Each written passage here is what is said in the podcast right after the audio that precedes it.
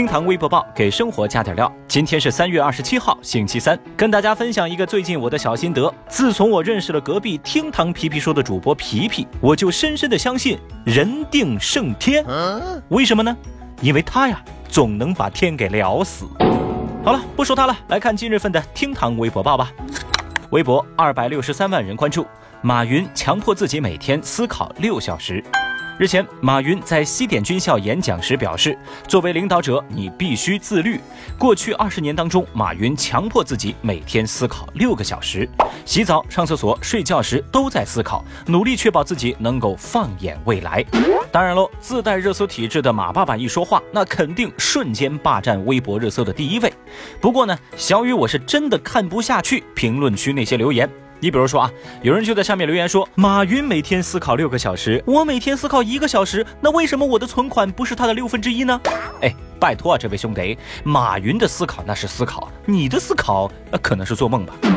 哦，对了啊，还有一堆在评论区叫马云叫爸爸的那些人，哎，我就想说你们啊，你们还要不要脸了？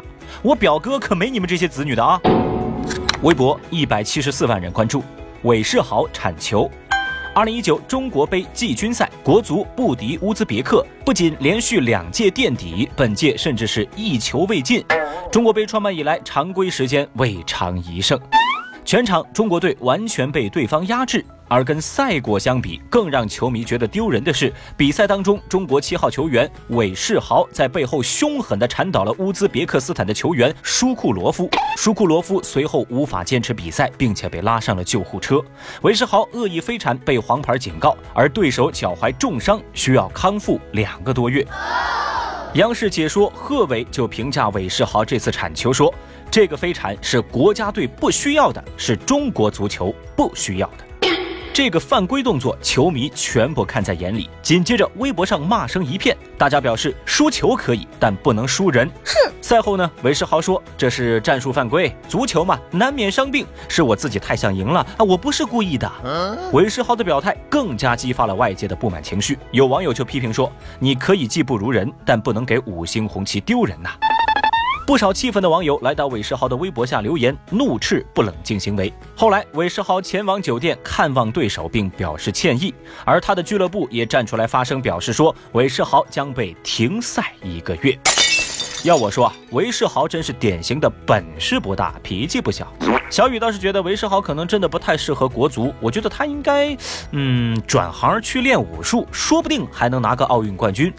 当然喽，我更希望韦世豪经过这样的事件，能够迅速的成长起来，学会做人，更好的专注于踢球，而不是踢人呐。我卡有能下来。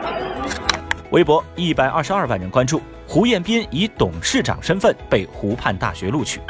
湖畔大学日前公布新生名单，一共四十七名创业者入学，其中大部分都是八零后。湖畔大学啊，是国内九位知名的企业家创办的一所大学，第一任校长是马云。在这次最新的新生名单当中，知名歌手胡彦斌的名字赫然在列，而他呢，也是以董事长的身份被湖畔大学录取。消息引得微博网友们火速围观，部分网友的第一反应是什么？湖畔大学啊，你们学校是不是有一个叫夏雨荷的人呐？当然了，在相关消息的评论区，点赞好评之声也是不断，也看得出来大家很欣赏胡彦斌的音乐才华。后来啊，胡彦斌本人也回应说自己正在努力，被录取感到荣幸和期待，希望能遇到更好的自己。这个事情啊，确实是一个喜讯。那小雨呢，还是非常喜欢胡彦斌的，我呢只是祈祷，呃，这不是下一个翟天临。微博六十七万人关注。客机飞错方向。当地时间二十五号，因飞行计划提交错误，英国航空一架飞往德国杜塞尔多夫的航班误飞到了苏格兰。到飞机着陆的时候，乘客们听到提示说 “Welcome to Edinburgh”，这个时候大家才反应过来，飞机是飞反了吗？一名乘客还说，当飞行员第一次宣布飞机即将在爱丁堡降落的时候，所有人都以为这只是个玩笑啊，愚人节可能提前了吧。没想到这是个事实，并且 BBC 记者在现场报道此事的时候，虽然非常努力的在憋着，不过最终还是忍不住在电视直播当中放声大笑。这样的大型尴尬现场，又怎么少得了微博网友的强势围观呢？有人就说啊，飞机都会迷路啊！还有网友表示，建议你们下一次换个导航行不？反正啊，现在这么大一个乌龙事件，确实让这家航空公司颜面尽失。这个时候怎么挽回颜面，解决这个问题呢？我觉得啊，英国航空可以了解一下来自神秘东方的灵丹妙药——临时工。好了，以上就是今日份的厅堂微博报了，我们明天再聊喽，拜拜。本节目由喜马拉雅 FM 独家播出。